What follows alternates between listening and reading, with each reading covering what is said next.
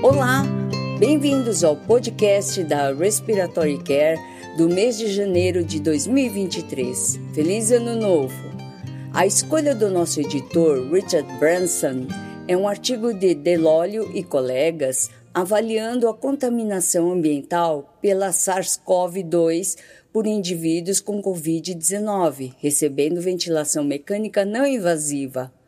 A presença de SARS-CoV-2 foi medida usando amostragem de superfície na UTI. A amostragem foi realizada em 6 horas, 12 horas e 24 horas, em 256 amostras de superfície, sendo que apenas 21, ou seja, 8% das amostras testaram positivo. Os autores sugerem que esses achados demonstram que a VNI não aumenta o risco de infecção para os profissionais de saúde. Um outro artigo com a mesma temática foi realizado por Ramsey e outros que avaliaram os aerossóis SARS-CoV-2 durante o suporte respiratório não invasivo de pacientes com Covid-19. Esses autores usaram técnicas de amostragem de aerossóis para coletar amostras de ar perto de 37 pacientes com Covid-19. Em um estudo paralelo, eles avaliaram o aerossol coletado de voluntários normais usando suporte ventilatório não invasivo. A presença de SARS-CoV-2 foi encontrada em menos do que 10% das amostras e apenas nas proximidades dos pacientes com Covid-19. Os autores, Ramsey e colegas, concluíram que o uso da VNI ou cânula nasal de alto fluxo em pacientes com Covid-19 não aumentou o risco de dispersão de aerossóis na UTI. Lee faz um editorial que acompanha esses dois artigos, revisando os métodos e discutindo a diferença entre procedimentos de geração de aerossóis e dispersão de aerossóis no ambiente.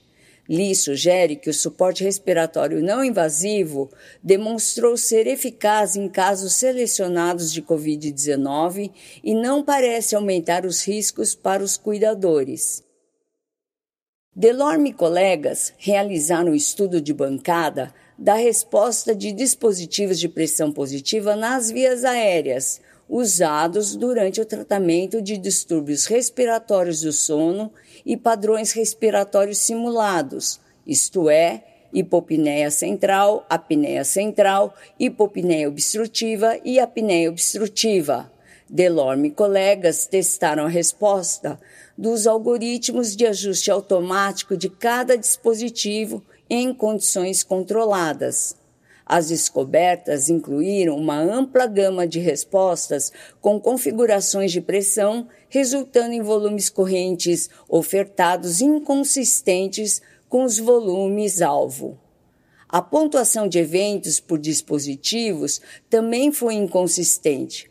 Os autores sugerem que os cuidadores devem entender as diferenças entre os dispositivos de pressão positiva nas vias aéreas e os algoritmos devem ser modificados pelos fabricantes para atender às demandas dos pacientes. Em outro trabalho, Faskel e colegas estudaram o impacto de vazamento de ar não intencional em dispositivos de pressão positiva nas vias aéreas, durante um estudo de bancada de eventos simulados de apneia do sono. Os dispositivos de pressão positiva nas vias aéreas automáticos são comumente usados para tratar distúrbios respiratórios do sono em domicílio ajustando automaticamente a pressão usando uma variedade de entradas. Faskel e colaboradores avaliaram três dispositivos automáticos de pressão positiva nas vias aéreas e encontraram uma gama muito ampla de respostas inadequadas a vazamentos de ar. Eles concluíram que os ajustes automáticos diferem entre os dispositivos e podem fazer ajustes que levam a um tratamento que é menos eficaz. Em outro estudo, Johnson e Johnson discutem ambos os artigos, apontando que a mesma resposta de um dispositivo a diferentes eventos, sem dúvida, leva a mudanças apropriadas e inapropriadas nas pressões liberadas. Johnson Johnson sugerem que os médicos devem entender as nuances dos dispositivos que utilizam e escolher o melhor para a fisiopatologia do paciente. Decato e colegas avaliaram a variabilidade do consumo de oxigênio, produção de dióxido de carbono e ventilação minuto em várias taxas de trabalho sob condições de estado estacionário em vários indivíduos durante o período de um ano para avaliar e realizar testes de controle biológico. Quatro indivíduos saudáveis foram testados e realizaram 16 a 39 estudos de biocontrole. O coeficiente médio de variação para o consumo de oxigênio, para a produção de dióxido de carbono e para a ventilação minuto foi aproximadamente 6%. Decato e colegas propõem um método para se determinar se os resultados excedem a variabilidade esperada.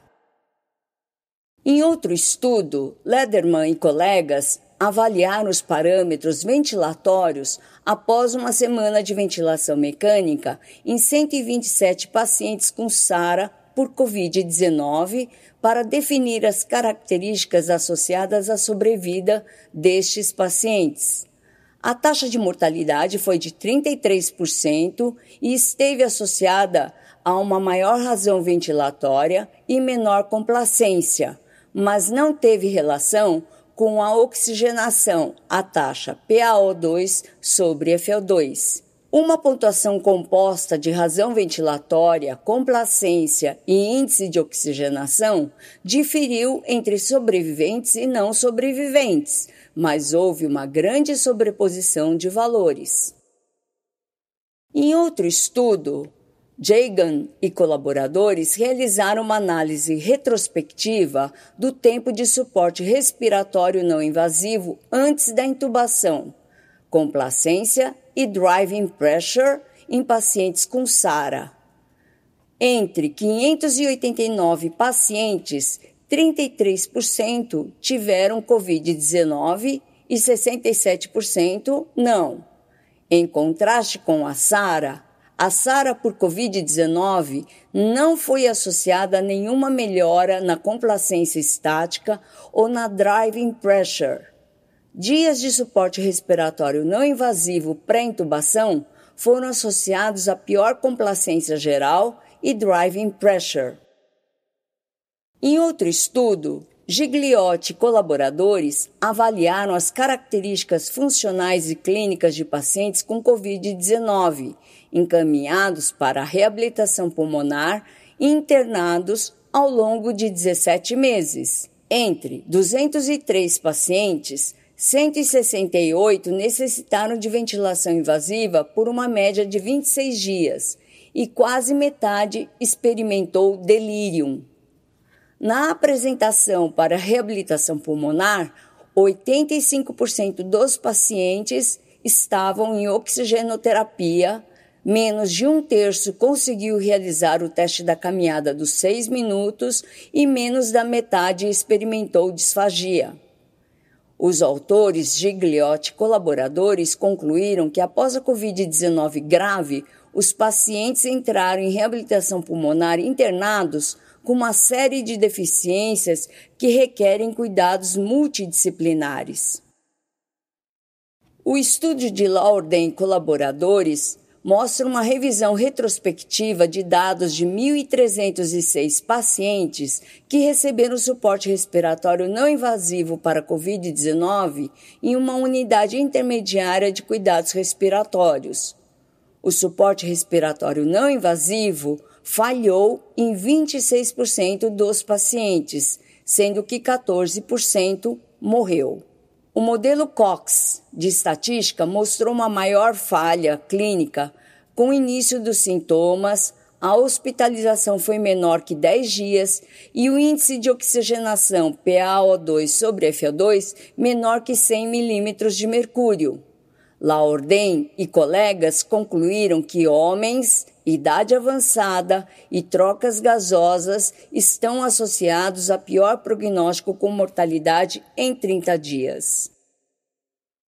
Um outro estudo de Heracevic e colaboradores avaliou fatores de risco para SARA após transplante de células tronco hematopoéticas em um estudo de caso controle aninhado.